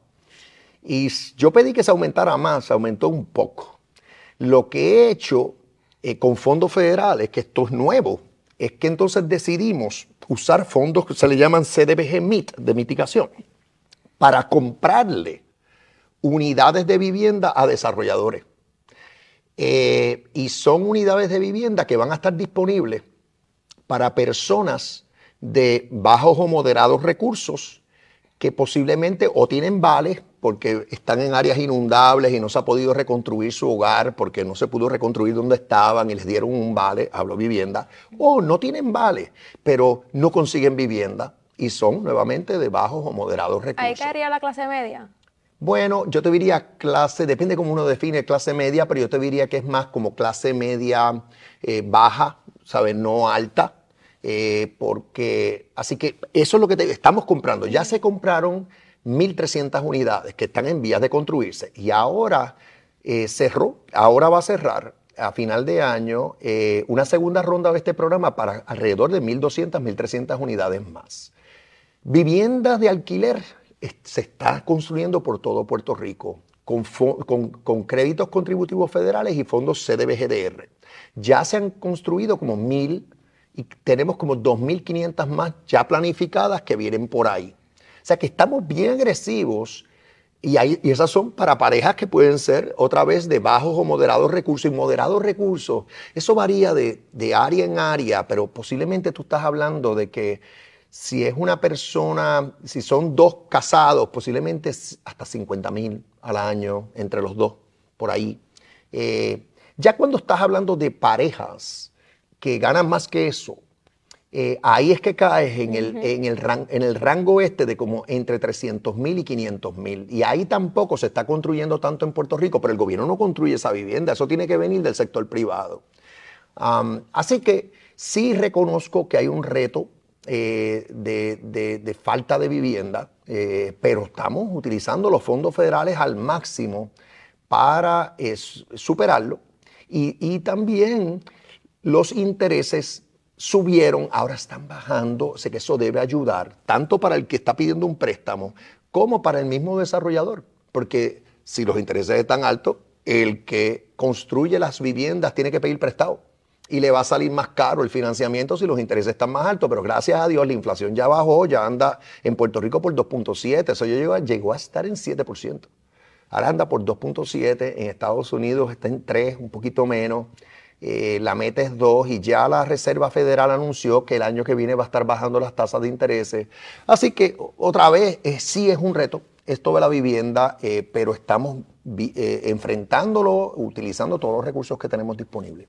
Eso es lo que piensa el gobernador sobre lo que ha sido su obra en este 2023 que está a punto de culminar. ¿Qué para el 2024? Pendientes a la red informativa. La red le informa. Cuando regresemos, la Comisión para la Seguridad en el Tránsito hace el llamado tradicional a pues evitar los accidentes en carreteras y dialogamos luego de la pausa con el director ejecutivo de la comisión Luis Rodríguez Díaz. Hablemos de accidentes, arrollados, eh, alcohol en las carreteras, accidentes en motora. Tenemos que hablar de todo. Es lo próximo, la pausa, regresamos. La red le informa. Señores, regresamos a la red le informa. Somos el noticiero estelar de la red informativa edición de hoy viernes. Gracias por compartir con nosotros durante este fin de semana de fiestas navideñas y el próximo fin de semana de fin de año, el riesgo de verse involucrado usted en un choque automovilístico aumenta considerablemente, motivo por el cual la Comisión para la Seguridad en el Tránsito redoble esfuerzos para concienciar una vez más a la ciudadanía sobre los peligros de conducir bajo los efectos de bebidas embriagantes, así como de sustancias controladas. Y pues que digamos que usted no se convierta en una estadística y pueda pasar las festividades de manera más tranquila. Dialogamos esta hora de la tarde con el director ejecutivo de la Comisión para la Seguridad en el Tránsito, Luis Rodríguez Díaz. Saludos, buenas tardes, bienvenido a la red informativa. Saludos, buenas tardes a ti y a todos los que escuchan. Y gracias por compartir con nosotros. Obviamente es tradición que en este periodo de tiempo y sobre todo tomando en consideración que Nochebuena es el domingo, Año Viejo es el próximo domingo, o sea que estamos hablando de fin de semana largo, el que se pueda orientar a la ciudadanía para evitar tragedias en la carretera. ¿Cómo va el proceso? ¿Qué me dice? Así es, eh, nosotros estamos en la campaña Piensa en las consecuencias y el borracho es un crimen, será arrestado, donde como parte de los esfuerzos estamos haciendo impactos educativos en diferentes áreas de Puerto Rico. Nuestros programas comunitarios están participando en actividades culturales en diferentes municipios, entregando el material educativo que, que orienta a los conductores sobre los porcientos de alcohol permitidos en ley, sobre las consecuencias legales y fatales de conducir bajo los efectos de bebidas embriagantes. De igual manera, también estamos orientando a los dueños de comercio y a las personas que hacen actividades en sus hogares de no permitir que sus invitados salgan a la calle a conducir bajo, eh, inhabilitados para poder conducir completamente borrachos. Así que adicional a eso, de la parte educativa, también hemos complementado esta campaña con eh, la aplicación de ley, donde hemos asignado sobre 150 mil dólares para el pago de la hora extra de policías estatales y municipales quienes están haciendo patrullaje preventivo en las, en las diferentes carreteras en Puerto Rico para identificar a aquellos conductores ebrios y obviamente pues sacarlos de la carretera y de esa manera evitar que tengamos más fatalidades en lo que va de año. ¿Cuál es la, bueno, la principal preocupación? Eh, obviamente son los accidentes, pero tomando en consideración las experiencias previas, eh, ¿la campaña va dirigida específicamente a qué? Pero va dirigido eh, específicamente a todos los, conductores que sabemos que en esta época festiva hay mucha actividad eh, que se hace en, los hogares de reuniones familiares, reuniones con amistades. Sabemos que hay parranda, sabemos que es parte de la cultura navideña acá en Puerto Rico de tener presencia de alcohol como parte de, esas festividades. Y nosotros estamos enfocados en, orientar y, crear conciencia en todos los conductores de que podemos pasarla bien, pero que se puede hacer con responsabilidad. Todo el mundo sabe cuando va a ir una actividad y sabe si va a consumir bebidas alcohólicas en esa actividad. Así que de esa manera pueden planificar con anticipación, tener un conductor designado, eh, tomar otros mecanismos de transporte alternos que están al alcance del celular a través de la tecnología o ¿verdad? Eh, en el lugar para entonces evitar salir a la calle y convertirse en un arma letal para personas inocentes que están responsablemente en la vía pública. Yo siempre recalco que cuando uno está conduciendo un vehículo, nosotros lo vemos con mucha normalidad, pero porque lo hacemos todos los días. Pero cuando uno pone las manos sobre ese volante, uno tiene una gran responsabilidad con la vida de uno, con la vida que, de los que acompañan a uno dentro del vehículo, pero también con las vidas que están transitando en la vía pública. Lo comparo como, por ejemplo, eh, si, si uno decidiera o uno va a viajar y uno evalúa si se montaría en un avión donde el piloto de ese avión esté bajo el efecto de bebidas embriagantes. Yo estoy seguro que el 100% contestaría que no. Pues de igual manera, un conductor no debería eh, poner en riesgo la vida de su, de su familia, la vida de sus amistades que están eh, acompañándole en el vehículo, pero tampoco ser eh, un peligro que atente contra las demás vidas que, están en la carretera. ¿Cómo están las estadísticas al día de hoy? Pues mira, al día de hoy eh, se han reportado 289 fatalidades. Cuando comparamos con el año pasado, estamos en más 23. Eh, de hecho, los renglones donde mayor aumento hemos tenido ha sido en el renglón de los peatones y de los motociclistas. Así que nosotros estamos haciendo énfasis en que los motociclistas no deberían eh, conducir una motora si ah, están consumiendo bebidas alcohólicas, porque ya cuando arrojan 0.02% de alcohol entra en una violación a la ley. De igual manera los camioneros. Así que estamos siendo bien puntuales en cuanto a ese aspecto. Los jóvenes conductores que tengan menor que sean menores de 18 años no pueden arrojar ni un solo por ciento de alcohol en la sangre, si arroja algún por ciento, eh, también sería una violación a la ley y conlleva también un arresto. Así que eh, la policía está en la carretera, está haciendo el patrullaje y lo que queremos es que no hayan contratiempos legales, pero que tampoco hayan consecuencias fatales porque una persona decide conducir eh, borracha en, en las vías públicas. Me parece que debemos orientar a la ciudadanía a esta hora y yo le pregunto, eh, ¿Qué dice la ley o, eh, en cuanto a lo que tiene que ver con precisamente el uso de alcohol, la velocidad y, todo este asunto? Porque a veces la gente como que no entiende, eh, a veces dicen una cervecita nada más y eso no me va a hacer daño. Cuénteme, ¿qué dice la ley? Pues mira, qué bueno que me preguntas sobre eso, porque para tenerlo como referencia, una cerveza o un trago puede arrojar el 0.03% de alcohol por un promedio de dos horas, ¿verdad? Todo va a depender del peso, de la estatura, del género de la persona, pero en promedio, 0.03% de alcohol. Cuando vamos a los porcientos permitidos, muchas personas se confunden, por ejemplo, con el punto 0.8.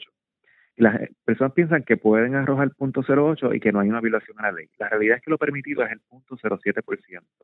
Ya cuando arroja punto 0.8, eh, entra en una violación a la ley si es un conductor de 18, eh, perdón, mayor de 21, de 21 años.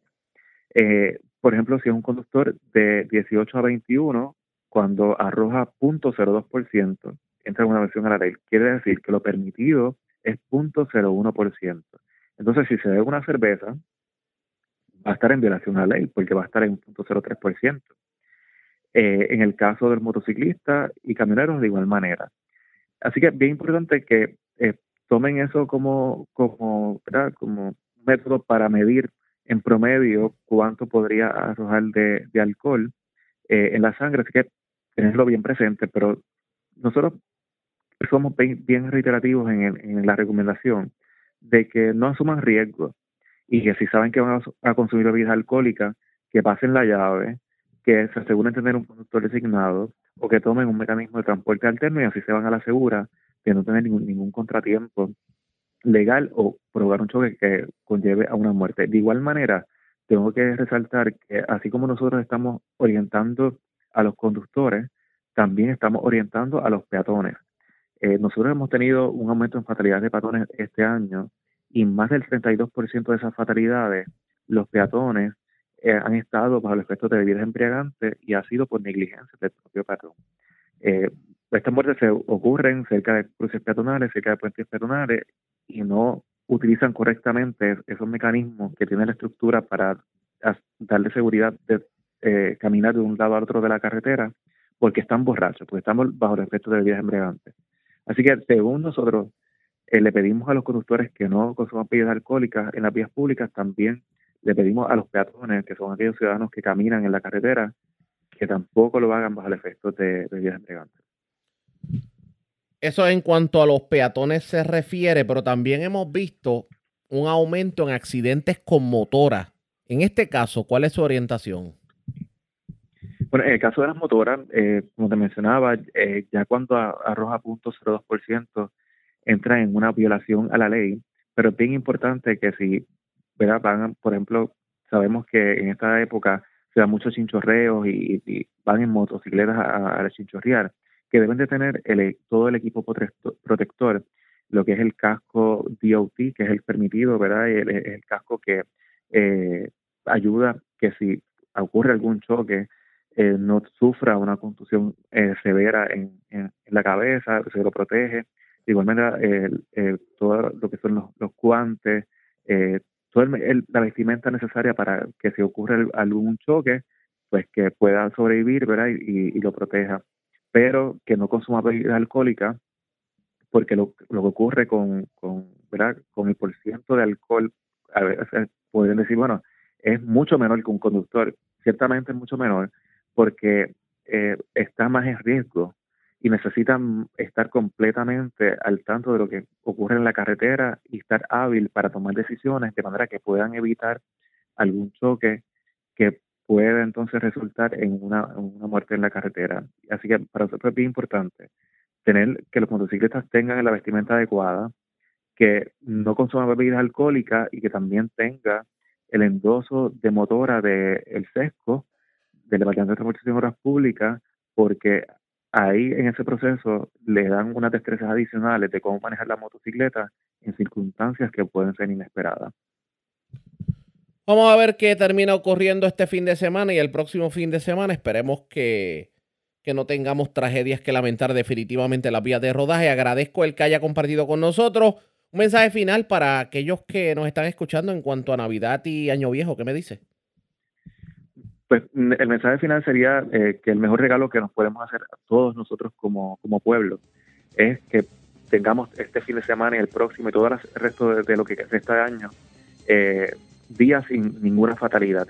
Y lo podemos lograr si todos como ciudadanos, ciudadanos aportamos con nuestra responsabilidad en las carreteras y garantizamos esa seguridad. La policía hace su trabajo, la comisión hace su trabajo, todos en, en la dimensión gubernamental hacemos nuestro trabajo, pero al final del día es la responsabilidad del conductor y por eso nosotros estamos haciendo ese llamado a ser responsables en la carretera, sobre todo en estos días, para que haya unidad familiar, para que nadie falte en la mesa ni el 25 de diciembre ni el 31 de diciembre. Que así sea. Gracias por haber compartido con nosotros en fin de semana. Gracias, igual. Muchas bendiciones. Como siempre, Luis Rodríguez Díaz, director ejecutivo de la Comisión para la Seguridad en el Tránsito. A la pausa. Regresamos a la parte final del noticiero estelar de la red informativa. La Bueno, señores, regresamos esta vez a la parte final del noticiero estelar de la red informativa de Puerto Rico. ¿Cómo está Estados Unidos? ¿Cómo está el mundo a esta hora de la tarde? Vamos con DN, nos tienen un resumen completo sobre lo más importante acontecido en el ámbito nacional e internacional. El presidente francés Emmanuel Macron criticó el ataque de Israel a Gaza y reiteró su llamamiento a una tregua que conduzca a un alto el fuego humanitario. El miércoles Macron dijo a un canal de noticias de la televisión francesa, no podemos dejar que se arraigue la idea de que una lucha eficaz contra el terrorismo implica destruir Gaza o atacar a la población civil de manera indiscriminada. El ministro de Salud de Francia presentó su renuncia el miércoles en protesta por un proyecto de ley contra los derechos de los migrantes que que cuenta con el respaldo del presidente Emmanuel Macron y que ha sido aprobado por un amplio margen en el Parlamento francés. El proyecto de ley facilita enormemente la expulsión de solicitantes de asilo, establece estrictas cuotas de inmigración, dificulta que los hijos de inmigrantes adquieran la ciudadanía francesa y retrasa varios años el acceso de las personas migrantes a las prestaciones sociales. La líder ultraderechista Marine Le Pen calificó la nueva versión del proyecto de ley como una victoria ideológica para su partido político. En Bruselas, la Unión Europea ha acordado un nuevo pacto sobre migración y asilo que, según Amnistía Internacional, será un retroceso en la legislación europea en materia de asilo durante las próximas décadas y provocará un mayor sufrimiento humano. El acuerdo que se produce tras tres años de negociaciones permite la detención de familias migrantes, incluidas aquellas con menores de corta edad, y acelera la deportación de los solicitantes de asilo recién llegados. La miembro del Parlamento Europeo, Malin Bjork, dijo en un comunicado: Ante la guerra de Rusia contra Ucrania, la Unión Europea demostró que la solidaridad con quienes buscan protección es posible, pero en lugar de basarse en esa experiencia, el acuerdo que se acaba de alcanzar institucionalizará y empeorará las prácticas más represivas contra la migración, las detenciones masivas, las expulsiones y los maltratos en las fronteras. El gobernador del estado de Texas, el republicano Greg Abbott, ordenó este martes el traslado en avión de más de 120 solicitantes de asilo desde la frontera entre Estados Unidos y México a la ciudad de Chicago. Esto constituye una escalada importante en la política de Abbott de transportar a solicitantes de asilo a ciudades lideradas por demócratas y se produce justo después de que el gobernador de Texas promulgara la ley SB 4 que convierte en delito estatal cruzar la frontera entre Estados Unidos y México por fuera de los pasos fronterizos oficiales. Esto ocurre en medio de las crecientes tensiones en Chicago debido a la llegada de migrantes procedentes de la frontera sur y al empeoramiento de la crisis de vivienda y salud que enfrenta la ciudad. El domingo, un niño de 5 años murió a causa de un brote de enfermedades contagiosas que se originó en el centro de refugio temporal en el que se encontraba. El alcalde de Chicago, Brandon Johnson, ha pedido más recursos para apoyar a las familias migrantes y que el tema deje de usarse con fines políticos. Todos saben que el extremismo de derecha en este país se ha focalizado en ciudades gobernadas por los demócratas, y especialmente en ciudades gobernadas y dirigidas por demócratas y personas de color. Y toda su motivación es crear acciones disruptivas y caos, porque es eso lo que quiere este sector político en particular. La cadena de noticias NBC News ha revelado que el presidente de China, Xi Jinping, informó el mes pasado al presidente de Estados Unidos, Joe Biden, que el gobierno chino planea reunificar Taiwán con la China continental. Esto ocurrió mientras los dos líderes hablaban al margen de la cumbre del Foro de Cooperación Económica Asia-Pacífico en la ciudad de San Francisco, en una reunión destinada a aliviar las tensiones entre ambos países. Según se informa, el gobierno de Biden rechazó un pedido del gobierno chino de hacer una declaración pública en apoyo a una unificación pacífica y en contra de la independencia de Taiwán. Aunque Estados Unidos respalda la política de una sola China, mantiene lazos culturales y comerciales con Taiwán y le suministra armas. Los ciudadanos estadounidenses liberados en un intercambio de prisioneros con Venezuela fueron repatriados el miércoles. Por su parte, Alex Saab, liberado por Estados Unidos, aterrizó en Venezuela donde se reunió con el presidente del país, Nicolás Maduro, quien es un aliado cercano del empresario colombiano. Saab, acusado de actos de soborno y de lavar dinero a través de Estados Unidos, recibió el indulto del presidente Biden a cambio de la liberación de 10 prisioneros estadounidenses. Maduro también accedió a liberar a al menos otros 20 presos políticos. Por otra parte, el gobierno venezolano también entregó al contratista de defensa malayo Leonard Glenn Francis, quien está implicado en un importante escándalo de hechos de soborno en el Pentágono. Al dar la bienvenida a Alex Saab en una conferencia de prensa en Caracas, el presidente Maduro acogió con satisfacción el intercambio de prisioneros y dijo que este constituye un paso positivo en las relaciones entre Estados Unidos y Venezuela. Ojalá se consiga el camino para un proceso de respeto de tratamiento igualitario y de entendimiento entre los Estados Unidos de Norteamérica y la República Bolivariana de Venezuela. Hoy se ha dado un paso que ojalá abote en ese camino. El nuevo presidente de Argentina, Javier Milei, ordenó el miércoles una importante desregulación de la economía del país. El libertario de extrema derecha cumplió su promesa de campaña y usó potestades ejecutivas para derogar o modificar 300 regulaciones. Estas incluyen la eliminación de las leyes que regulan los alquileres y un avance para la privatización de empresas estatales. Milei también anunció medidas para desregular las relaciones laborales, el comercio, el turismo, los productos farmacéuticos y otras áreas. Tras el anuncio del plan para desregular la economía y las amenazas de tomar medidas enérgicas contra las protestas, miles de personas salieron a las calles en las primeras manifestaciones públicas desde la toma de posesión de Milei. Estas fueron las palabras expresadas por Alejandro Bodart, secretario general del Movimiento Socialista de los Trabajadores. Creo que está claro que hay un gobierno que está decidido a aplicar un ajuste brutal que ya empezó, que ha pulverizado el salario en poco tiempo y para lograr que pase ese ajuste están decididos a reprimir porque y a, y a coartar libertades democráticas. Es increíble que no se pueda hacer una marcha en paz y tranquilo porque esta gente tiene la decisión política de impedirlo, violentando todo lo que son derechos constitucionales tremendos que tenemos.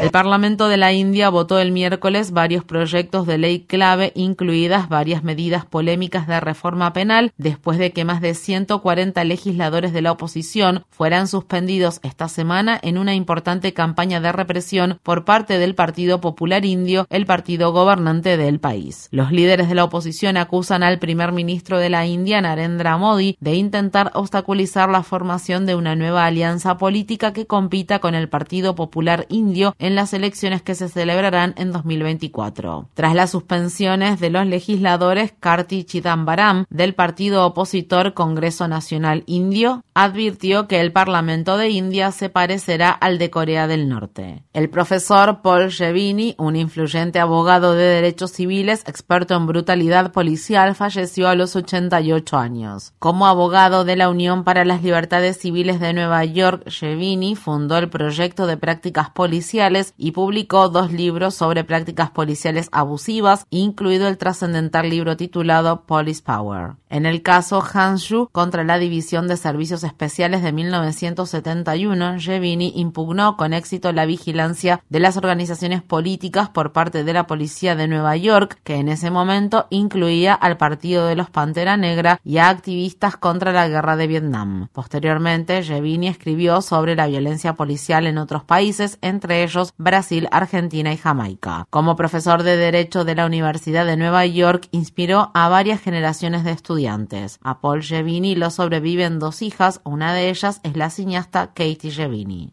La red le. Bueno, señores, enganchamos los guantes. Feliz Navidad a todos los que nos están escuchando. De hecho, nosotros vamos a tener bailable de Nochebuena para los que me escuchan en Cumbre y en Éxitos 1530. También las emisoras de la red, tanto Radio Grito como X61 como el 1480, van a tener su programación especial de Nochebuena y Navidad. Yo regreso el martes. El lunes, como es Navidad, no va a haber noticiero. Vamos a dar espacio para la programación navideña. Así que regresamos el martes a la hora acostumbrada, cuando nuevamente a través de Cumbre de Éxitos 1530 del 1480 de X61 de Radio Grito y de Red 93, que son las emisoras que forman parte de la red informativa, le va a apoyar a ustedes el resumen de noticias de mayor credibilidad en el país. Hasta entonces, que la pasen bien.